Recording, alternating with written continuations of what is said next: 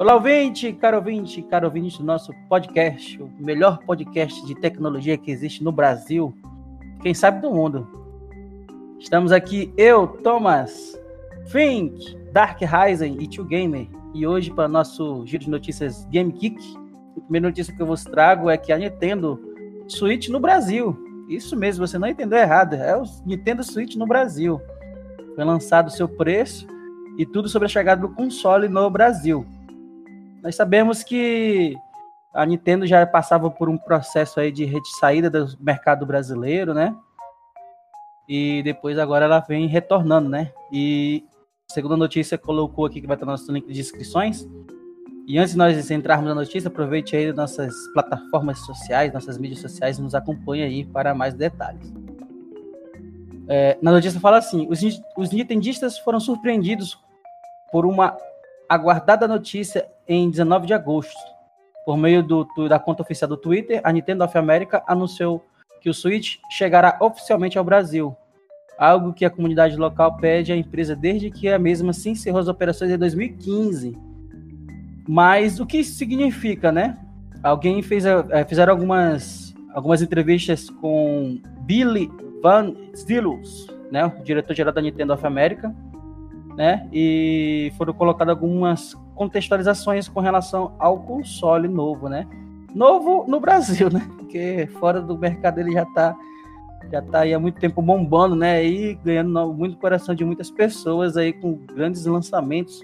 O console chegou oficialmente no Brasil com um preço de R$ 2.999. Também os valores foram revelados os valores dos seus Joy-Cons, né? O Pro Controller saiu com o valor de 469 reais e os Joy-Cons com 499 reais os dois, né? Então os Joy-Cons, que são os dois controles com 500 reais, né? 499 e o Pro Controller com 462. Uma das grandes considerações com relação a esse lançamento é justamente um que eu me questiono há muito tempo, que é a questão da eShop brasileira, né? A Nintendo tem sua loja ali de ferramentas. Quando foi questionado sobre a possibilidade da eShop brasileira, o diretor-geral da América Latina informou que a empresa continuará apenas com uma loja da Nintendo para lançamento mas relatou que está trabalhando para fornecer uma eShop mais completa. Para quem tem seu Nintendo aí, né, sabe que é tão frustrante você entrar na Nintendo eShop Brasil e apenas ter lá um, um, tipo um sistema de resgate, né? Você só tem que entrar no site da Nintendo, fazer todo um processo lá para escolher seu jogo, aí depois você faz o, é, depois de fazer todo esse processo do jogo, aí você faz o pagamento tudo, aí gera um código através desse código que você consegue é recuperar o jogo para você na sua loja do Brasil, né? Entendi esse motivo, como é que eles fazem isso, mas é, é, é, em outras lojas, né, em outros países, é, a loja geralmente é você escolhe o jogo, compra e pronto, já vai direto faz o download. No Brasil tem essas, essas, essa linha mais complicadinha da Nintendo aí, né? O futuro da produção não será centralizada na China, ainda mais considerando os esforços recentes da retirada da montagem do Switch do país. Em 2009, no Wall Street Journal noticiou que a Nintendo entrava em relocalizada na parte de produção para um país asiático. E Roberto Dumas reflete um cenário econômico internacional. Então ele está falando que também, né, a Nintendo está saindo dessa parte de produção por conta de depender muito da China. Um ponto interessante que veja que foi colocado aqui. Segundo o economista, diversas empresas estão procurando diversificar sua produção e intensificar outros polos da indústria, como Camboja e Índia. Porém, ele alerta que a possibilidade da Nintendo se estabelecer uma base de montagem no Brasil são baixas. Não vejo como no Brasil pode ser um polo atrativo agora. É, é o, momento de, o momento de reforma tributária e o governo brasileiro está buscando retidão fiscal, fornecendo cada vez menos subsídios. Outro ponto que nossa mão de obra tem um valor mais alto da América Latina. Fora a maior parte da logística e distribuição dependeria de rodovias e tudo isso encerraria o produto final. Nossa carga tributária é horrorosa e não é à toa, o Brasil não faz parte da cadeia de suprimento industrial. O momento, com certeza, não é ir para Manaus né, é, é, o Brasil aí está com um problema muito grande com relação a essa vida da Nintendo. Eu vejo mais como uma oficialização de ela dizer que está aqui no Brasil, do que ela dizer assim, não, nós vamos tentar aí ter algum polo, alguma coisa do tipo, para realmente ajudar os brasileiros aí com relação aos preços, mas não, acho que é mais uma oficialização dela mesmo, colocar suas transações aqui no Brasil e oficializar essa vinda, né, num mercado tão grande que é o mercado brasileiro. O Switch acabou chegando com o preço recomendado de 3 mil, então isso é bom no sentido de que ninguém vai praticar um preço maior do que esse, porque dando 3 mil na loja oficial da Nintendo é melhor comprar por lá do que comprar em outro local que não seja o oficial, né? Porque é muito fácil encontrar Switch por 4 mil, 3.500, então vai dar uma cortada nesse preço, né? vai todo mundo praticar abaixo do que a Nintendo está cobrando. E acessórios também, né? Os controles e Joy-Cons, controle Pro, vai tudo ficar até o preço da Nintendo, né? Ninguém vai querer vender mais caro do que ele. Verdade, verdade. Isso é um ponto interessante também de se colocar. Então, eu acho que vai trazer uma popularização um pouco maior da Nintendo aqui no nosso país, né? Que a gente vê aí que é, nós, nós, temos um mercado bem maior aí para os PS4, Xbox do que a Nintendo. Até porque ela não, não, não, tem, não tem muito suporte aqui no Brasil, né? Você, é, até na notícia mesmo fala que só tinha um, uma loja de suporte aqui no Brasil antigamente. Na própria loja, nos jogos, a gente não encontra tantos jogos em que tem algum suporte em português ali, não tem nenhuma tradução, nada, nem legendas. E isso acaba dificultando um pouco para muitos jogadores aqui brasileiros, né? Eu conheço poucas pessoas assim que realmente falam fluentemente o inglês até eu mesmo não, não falo fluentemente eu consigo ler inglês. Mesmo assim, às vezes eu, eu ainda acabo não preso algumas frases, né, que não, que não são tão usadas. E então eu acho que quando a gente vai jogar esses jogos assim, ainda mais esses jogos grandes tipo Zelda, a gente gosta muito, mas aí a gente chega lá e não tem nenhuma tradução para português, a gente acaba perdendo um pouco do da, daquela é, entusiasmo do encanto. Do encanto, do entusiasmo. De fato, de fato. Fink aí e Tio Gamer fizeram colocações bem interessantes que eu acho do ponto de vista do, da Nintendo no Brasil, né? E uma coisa que eu sempre reclamei, principalmente aí quem quiser depois ir lá no Twitter, no Instagram da Nintendo e coloque lá sua reclamação, né? Jogos, né, com, que saíram recentemente, como por exemplo o último que saiu foi o Mario Origami, um jogo muito bacaninha, muito legal, tem uma história muito legal, mas não tem legenda em português, né? Então a Nintendo ela vem falhado drasticamente, né, com alguns jogos. Por exemplo, né, nós vemos jogos que não são da empresa, que até jogos independentes que eles já disponibilizam o jogo em, pelo menos com a legenda em português, né? Um caso desse é Hollow Knight também, que é um, é um joguinho bem simples e tem a legenda em português. É, jogo como Minecraft Dungeons, né, também já tem a sua legenda em português, é produzido pela Microsoft, né, não é produzido pela própria Nintendo. E os jogos da Nintendo, que é os grandes carrões de cena dela, infelizmente não tem esse, essa, essa possibilidade de você ter uma legendinha ali em português. É espanhol, inglês, japonês e, algumas línguas asiáticas lá, e olha lá. Então isso. É, eu, eu queria ver com bons olhos essa vinda dela para o Brasil se ela conseguisse realmente fazer esse processo de colocar as legendas e tudo mais em português para a gente aí a, apreciar melhor os jogos dela. E agora com vocês, aquele que negou o Anakin Skywalker como seu discípulo, jovem mestre Padawan Dark Ryzen. Amadinhos e amadinhas, hoje eu trago para vocês uma notícia quente. O Xbox Series S foi revelado e inclusive sua data de lançamento e o seu preço. Então já haviam alguns rumores de que a Microsoft lançaria um console mais, digamos assim, light, que seria menos turbinado e que o preço dele seria melhor. E finalmente foi revelado essa, esse novo console que será lançado da nova geração. É, a gente sabe que o console da nova geração da Microsoft é o Xbox Series X, Series X, e vamos ter esse modelo aí que é menos turbinado, Series S. Então ele vai custar 299 dólares. E aí a gente pode aí tentar alguma estimativa, pensar quanto é que ele chega aqui para o Brasil, né? Nós aqui do Byte Furado a gente está fazendo uma aposta entre 2.500, 3.000, 3.500 por aí, né?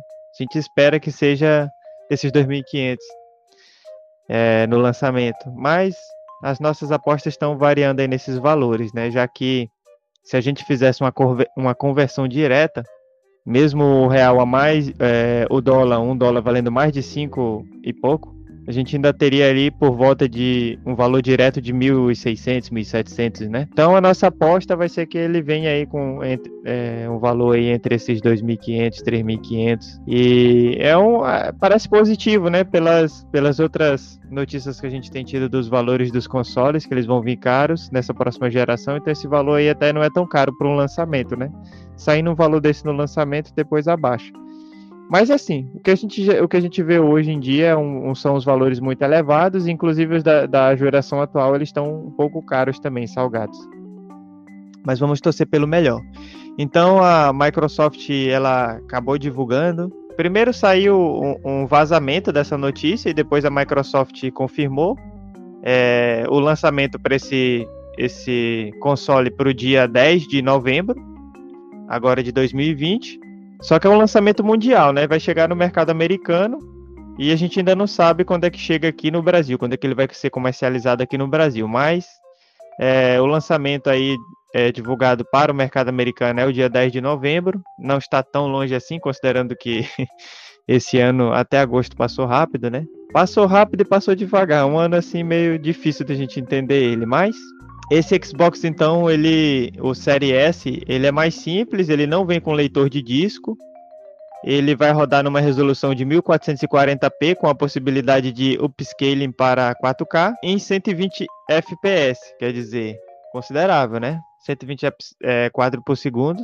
E ele vai oferecer ainda Ray Tracing, né? Que é uma das tecnologias muito bem faladas e muito aguardadas em consoles e em videogame, em PCs, taxas de sombreamento e atualizações variáveis. Ainda vai contar com SSD de 512. É, assim, o design dele, ele é branco, com, junto com o controle branco também. Parece assim aquelas caixas de ar condicionado, né? Com uma, ali na lateral dele tem uma espécie de ventilação ali que ficou parecendo aquela, aquelas caixas de ar condicionado realmente. Mas isso aí é, fica pros memes, né? O que vale mesmo é a jogatina, né? Se ele rodar bem os jogos aí, já dá pra, pra gente ter uma coisa legal, né? Não adianta também a gente querer um negócio que vem com 8K se a gente não tem nem essa TV, né? Que é cara pra caramba.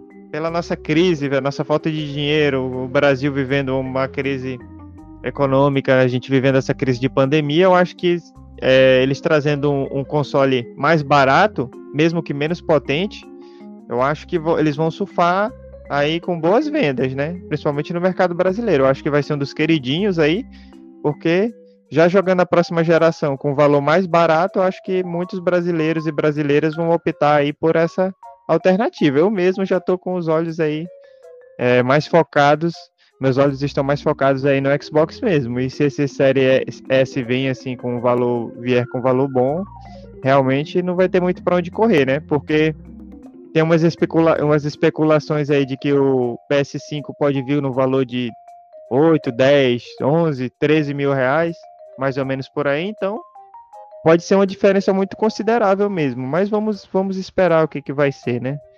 É, mesmo a gente tendo o valor desses, desse Xbox, a gente não sabe a que preço ele chega no Brasil, tá? Tem algumas estimativas, mas não tem um preço certo. Mas já sabemos que ele vai ser aí 299 dólares. Então, vamos esperar para ver. Eu acho que foi uma boa pedida, uma boa é, ideia aí da, da Microsoft lançar esse mais simples, com valor mais em conta. E eu acho que vai dar certo. E com certeza aí talvez no futuro próximo a Sony também lance algum PlayStation 5 Lite, né? Para competir com esse mais barato aí. Porque eles vão lançar duas versões, uma sem o disco e outra com disco, mas eu acho que o valor ainda não vai chegar a ficar tão baixo quanto desse Xbox mais light, né? Então, vamos esperar o que, que vai ser, mas é uma boa perspectiva, né? De que vai vir um console mais barato e já da próxima geração. Então, meus olhos já estão ali voltados para esse, esse console por enquanto. Quero dizer que, além de provavelmente ser mais barato, ele também é o menor Xbox já feito, né? Então, deve ser muito bacana você ter na sala o videogame que roda 120 FPS e ele é praticamente minúsculo, né? O controle é quase metade do tamanho dele. Então, é muita potência num dispositivo que não é tão grande, né? Um outro ponto interessante aí é essa característica, né? Ele vai trazer algo que até a própria os consoles da PlayStation estavam com dificuldade, né? 4K e os 120, 120 FPS. É algo que, né, para quem é jogador, né, o game aí sempre veza, né, para questão de jogos, principalmente jogos de, de ação e jogos que exigem mais, né? E isso vai ser importante ter. Outro ponto interessante também, outro ponto interessante é que é que é, é, o preço, né? O preço ficou muito atrativo mesmo, né? E agora, como nós hoje somos, hoje é dia 8, né? Amanhã vamos ver o que, que a Nintendo vai a, a Nintendo não, a PlayStation vai fazer, né? Diz que ela vai lançar aí amanhã o preço dos seus consoles, né? Vamos ver como é que vai ficar essa disputa. Assim, eu acho bem estranho, na verdade, porque geralmente no, lá no final da geração já lança um, um, console melhorado, né, para poder rodar os jogos, os novos jogos. Então, eu, eu, eu, ficaria bem de olho assim, como é que vai ficar essa questão dos jogos, principalmente. Porque ele é um, ele é um console menos potente, então ele, vai, ele não vai conseguir rodar os jogos na mesma qualidade do normal. Aí eu gostaria de ver como é que vai ficar, se eles vão ter que lançar jogos duas qualidades diferentes aí, é, pra, um para rodar no, no, mais potente, outro mais fraco. Você vai ter alguns jogos que não vão rodar nesse mais fraco. É, ainda mais os jogos de final de geração, vai ser difícil para rodar nesses mais fracos assim. Imagine um, um se fosse um desse na Sony, aí um, no final de geração lançar, lançando um The Last of Us, que faz o PS4 aí voar basicamente. Num, num mais fraquinho desse assim, eu acho que acabaria não dando muito certo, né? É, se for levar em conta, se for levar em conta o gráfico do Halo lá que foi colocado nas CGs, eu acho que roda. Pois é, né? Aí eu acho que nessas questões assim vai ficar mais complicado. E também para os desenvolvedores dos jogos, né? Que eles vão ter que fazer os jogos ali planejados ali nesses dois consoles já, testando nos dois e vendo o que, que, pode, que vai dar certo e vai dar errado. É uma das coisas que eu acho bem legais nos consoles até, que diferente do, dos PCs, você não tem que ficar mexendo muito nas configurações, ah, testando resolução, ah, testando qualidade da, da, da CG e tudo mais. Porque lá o jogo já vem basicamente no, no ideal, no padrão pro console em si, né? Porque eles vêm com um hardware todos iguais, né? Então eles só lançam já para ele lá. Você fala que você fala que eles têm uma facilidade também grande, né, Fink, de relação a atualizações, né? Como esse vai ser mídia, né? Hoje em dia, com a questão da internet, eu creio que isso vai ajudar muito também. Eles lançaram pacotes de atualizações para alinhar mais o jogo também. Pois é, só que aí, que eu tô falando, né? Eles vão ter que ficar, tipo, aumentar o trabalho para os desenvolvedores, né? Porque eles vão ter que ficar fazendo logo para dois em vez de só um, né? Que, e se for lançar para PC, é, PC é uma porrada, né? De coisas. E, inclusive, nos consoles os jogos são reduzidos, são reduzidos em comparação com o PC justamente por isso, né? Já vem com um idealzinho ali, um padrãozinho. Não tem que ficar com um monte resoluções e texturas diferentes. Bem, eu acho que hoje em dia está muito mais fácil, né? Por exemplo, hoje nós vemos jogos, por exemplo, de grandes empresas que elas lançam, né? Como por exemplo, né? Um jogo, um jogo aí bem interessante, Call of Duty. É, é, é, eles já conseguem fazer, por exemplo, eu vejo, né? No gráfico, por exemplo, do Call of Duty Mobile, basicamente aquele gráfico que existia no PlayStation 2, PlayStation 4, né? E olha que é no mobile. Então eu acho que hoje essa questão da, da, da, da programação, acho que eles conseguem sim fazer algo, né? Limpando a questão dos gráficos, enxugando, eles conseguem fazer isso de uma forma mais tranquila. E como o Dark Rising colocou, né? O preço vai ser um dos maiores atrativos, né? Você já tem um, um, um console aí que vai rodar os jogos novos de uma geração toda, né? Então você vai ter um console aí com uma vida útil grande, com vários lançamentos, é, é algo atrativo, principalmente para nós, né? E com essas essa, como eu posso dizer, esse entrelamento aí dos jogos com relação à exclusividade, eu vejo com bons olhos, né? É algo interessante também para Pois é, pelo menos que eu tô falando, é, o que a gente não sabe direito é se ele vai realmente rodar essa geração toda nova, que nem eu falei. Ele vai ser menos potente do que o console normal. Ou seja, quando for sair aqueles jogos lá que são pesados pro normal, para ele vai ser difícil para ele rodar. Aí, aí, tipo, como é que vai acontecer? Esses jogos assim que depois que saírem mais pesados, eles vão ter que excluir e não, deixar, não rodar nesse console, porque ele é mais fraco. Tem várias questões ali é, a serem levantadas nesses momentos.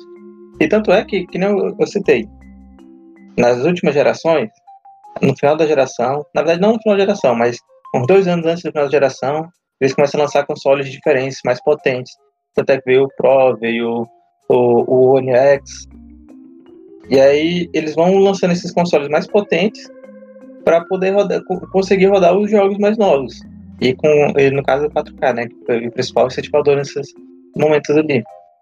E aí, como, como é que vai ser nesse? Porque logo no começo já lançam versão mais fraca. Amadinhos e amadinhas, eu trago para vocês a segunda notícia, depois dessa notícia calorada aí, é sobre The Mandalorian, o Mandaloriano. Novas imagens do Mandaloriano da segunda temporada foram divulgadas. E o bebê Yoda continua ali.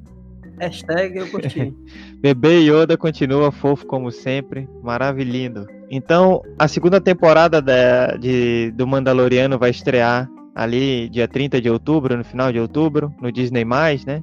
A gente sabe que Disney+, está chegando aqui no Brasil, se tudo der certo. E alguns destaques desses, dessas imagens é o ator Giancarlo Esposito, que inclusive é um dos atores é, de grande participação em Breaking Bad.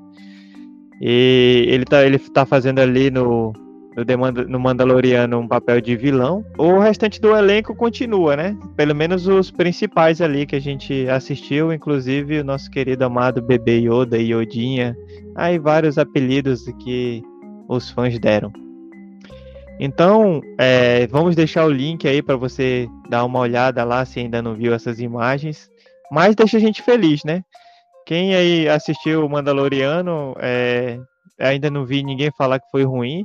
Ainda mais que você pode achar a série ruim, mas quando você olha pro bebê Yoda, meu amigo, aí você se apaixona e acabou, a série é ótima. Eu realmente gostei dessa primeira temporada. Estou esperando pela segunda temporada ansioso.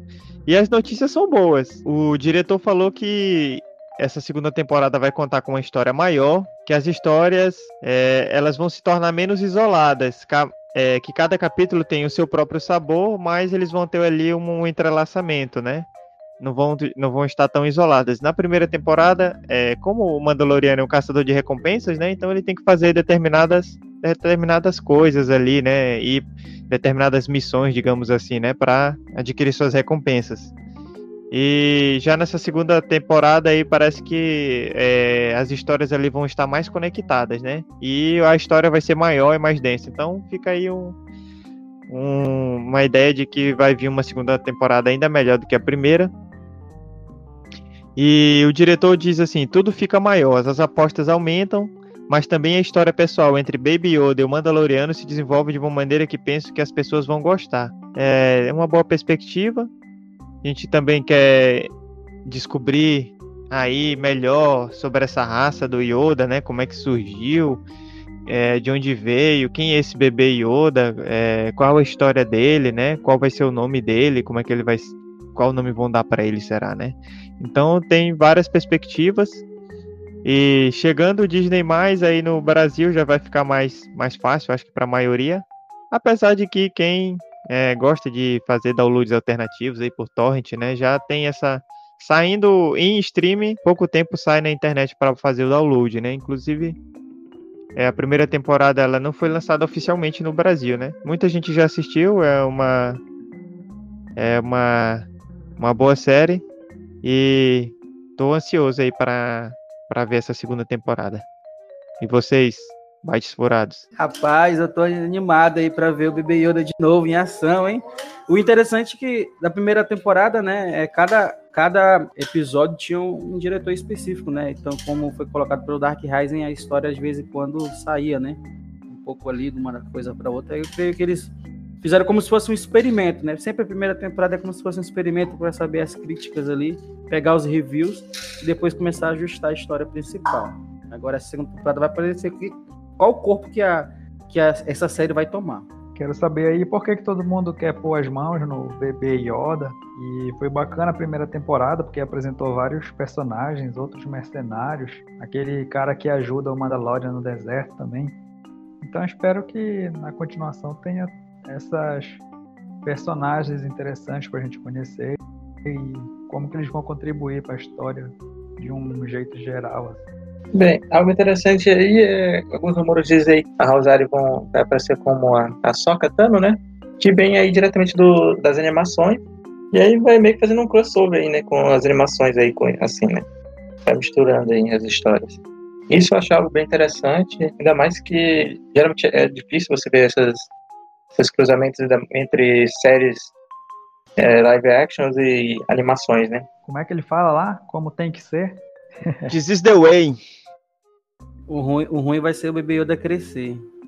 Mas demora, né? Porque eles são. A raça dele demora muito tempo para crescer. E eles vivem por um tempo bem diferente. Né? O bebê Yoda tem 70 anos já, né? Então era isso, pessoal, minhas notícias de hoje. E aí eu passo a humilde vez aí, depois de, de explorar a Duna, eu tenho que voltar lá pra Tatooine. Falou!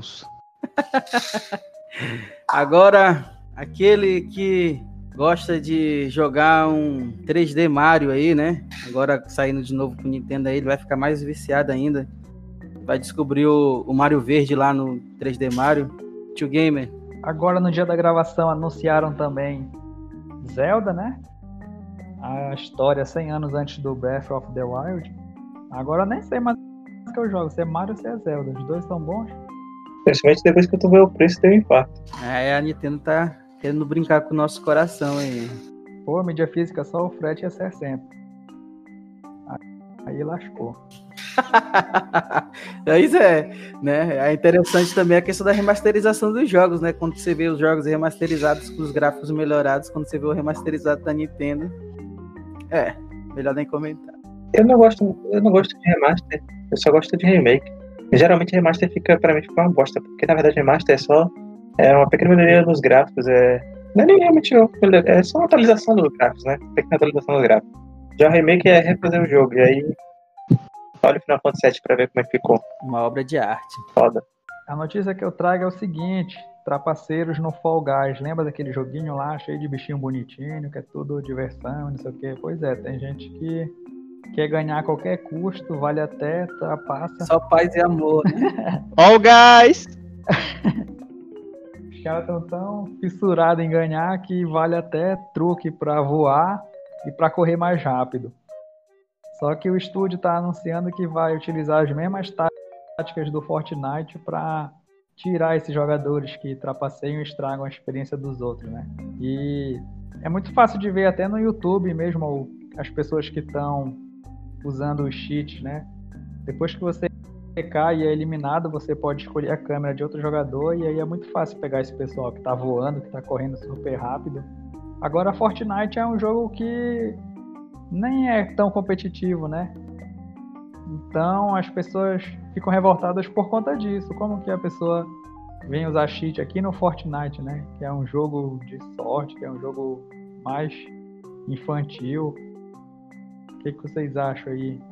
É revoltante? Cara, tudo que envolve popularidade em jogo online tem que ter um, um cheatzinho, né? né? né? Senão não é jogo online, né? Olha aí, tem se entregando, se entregando. se o cara não tiver, meu filho, aí. Eu vejo isso também até pela questão de muitos streamers, né? Que tem que ter ali o melhor desempenho, senão não tem audiência, né? E usam esses, essas táticas e técnicas aí toscas, né? Eu vejo que acaba com a, com a experiência do jogo em si, né? O jogo ali baseia-se principalmente de você se divertir e usar a técnica que você tem, né? Suas habilidades, principalmente a sorte para ganhar. A partir do momento que você desequilibra isso, o jogo não fica mais competitivo, né? Fica uma coisa mais automática, né? Até quem já nunca viu, né, um cheat aí, pode ir lá no meu canal do The Game of Thomas, nós estava fazendo uma jogatina de pub de mobile e nós fomos surpreendidos por um esquadrão que tinha cheat, né? Estava gravado, tá gravado na tela lá, na minha tela. A gente ficou até um bocado de tempo para acompanhar os caras. O cara tirava na, no espaço, acertava o cara da minha headshot, corria do lado do mapa do outro, como se estivesse andando de patinete. Então, são coisas que acaba desequilibrando o jogo e deixa até a gente frustrado em jogar o jogo, né? Então, é isso que eu vejo que hoje acaba, principalmente com jogos, né? Eu vejo que jogos online que tem mais tempo de vida, eles não têm tanta incidência de jogadores que usam cheat na, na sua jogatina gameplay, multiplayer. Cara, e é, assim, eu acho que quem já sofreu enfrentando cara com cheat não, não, não usa isso não, porque é realmente triste. Ainda mais tipo, quando tu tá um jogo de tiro, tu começa a tirar no, a, no cara pelas costas, o cara vira, te atira e te mata ainda. Isso é uma tristeza, assim, que depois tu pensa. What? What? As lágrimas, tá vendo as lágrimas descendo. Outra coisa também, em RPG, que você vai. Quando você vai evoluindo, você tem que começar a caçar monstros, monstros, né? Ficar, em alguns momentos você tem que ficar em alguns mares caçando monstros e procurando. Ou procurando algum item para poder te ajudar a ficar mais forte, ou só para ganhar experiência. E tem aqueles pessoal que usa aqueles Autobot, e aí o, a máquina fica jogando sozinha para eles. E aí, tipo, tu chega no lugar e tem um cara lá limpando toda a área sozinho. Aí tu, tipo, tu não consegue nem fazer nada, e sendo que aquela é uma das melhores áreas do jogo. Esse é um ponto também muito triste quando você está jogando também, jogos online. Acaba que a pessoa que é vítima desiste, né? Às vezes não quer mais voltar a tentar, fica frustrada e aí parte para outro jogo, né? Sim, sim. Já teve alguns jogos que eu cheguei perto de desistir de parte disso. É, se eles não quiserem que a popularidade do jogo caia, né, eles vão ter que fazer esse sistema de cheat, porque senão daqui a um tempo vai acontecer o que aconteceu com o PUBG, né? O PUBG acabou ah, jogadores por conta de, de cheats, né? Mais que tenha torneio e tudo mais, competição. Fizeram até uma propaganda agora colocando banimento permanente para quem for pego por cheat, mas o jogo morre com o tempo, né? Aliás, é o jogo graças desse mês, né? Pois bem, chegamos no nosso momento de recomendações. E a minha recomendação de hoje é um recém-lançamento aí, né? Um filme novo. Saiu aí, né? todo mundo estava ansioso para ver no cinema, mas devido à pandemia do coronavírus não deu para ver no cinema. Eu fiquei muito triste com a notícia, mas na verdade eu fiquei alegre. Foi o Mulan, né? O jogo, o filme saiu aí para a plataforma da Disney, né? Então, pouco tempo depois de sair já já estava disponível aí para nossos coleguinhas que usam o lado negro da força, que nem o Dark Rising, né, em dispositivos torrent aí, já estava disponível para fazer o download. Aproveitou e assistiu aí, então essa é a minha recomendação. Bate amadinhos, bate amadinhas, minha recomendação de hoje deste episódio Gamer Geek, a loja de camisetas Veste Esquerda, que é uma estamparia da resistência. A Veste Esquerda é um coletivo de camaradas que acredita que um outro mundo é possível e necessário. Com as camisetas, eles têm uma proposta de oferecer alternativas de expressão, ideias e cultura que se diferenciam e que possibilitam tornar este mundo alegre e colorido em busca da igualdade e da justiça social. Destinado aos clientes que querem qualidade acima de tudo, com durabilidade média de dois anos. Eles utilizam uma, uma técnica de serigrafia que é a impressão direta da tinta no tecido, garantindo assim a maior durabilidade da camiseta.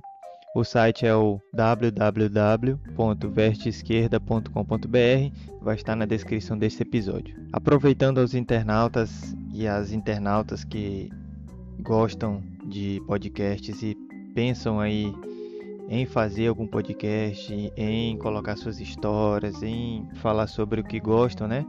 Na Podosfera. É, nós fazemos também a, a, recomendação aqui no Bate Furado do aplicativo que nós utilizamos para gravar nossos episódios, que é o aplicativo Anchor, né? Anchor ou Anchor. O site é www.anchor.fm.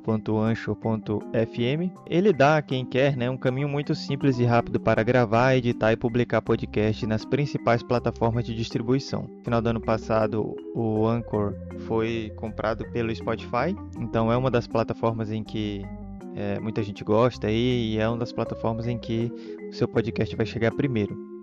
É um aplicativo gratuito, como eu disse, ele manda para várias plataformas né, de, de, de podcast, então é, automaticamente ali seu, seu podcast vai estar já em várias plataformas com custo zero. Ele é bem tranquilo de usar, então você pode gravar o seu podcast fora ou pode gravar mesmo lá dentro do Ancho. Ele pode ser utilizado direto no site, no computador, sendo que você não vai precisar instalar nada, mas também você pode utilizar pelo celular que ele tem aí suas versões para Android e iOS. Então, desde você não precisar instalar nada no computador até ter aí a facilidade de usar pelo celular, o Anchor é, um, é uma plataforma muito interessante para gravação de podcast que nós usamos aqui no Bate Furado. É uma plataforma que a gente aprova, que a gente recomenda. E se você tem aí a perspectiva né, de gravar um podcast, a gente recomenda muito que você use essa plataforma gratuita, de muita qualidade. Tem muita coisa interessante, tem umas transições, dá para fazer vários ajustes de som. E aí algumas das principais plataformas em que vão parar nossos podcasts são Rádio Public, Google Podcasts, Spotify, Breaker, Apple Podcasts, podcasts, então uma variada gama aí, facilita muito o trabalho para quem está começando aí com podcasts e é uma, da, é uma recomendação coletiva aqui do Byte Furado. Então, é, nesse episódio nós tivemos alguns probleminhas de internet e aí demos uma atrasada no, no episódio.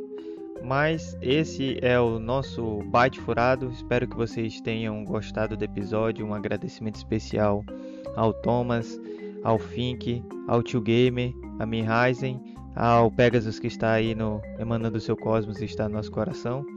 E até mais. Tchau, tchau. Wakanda Forever.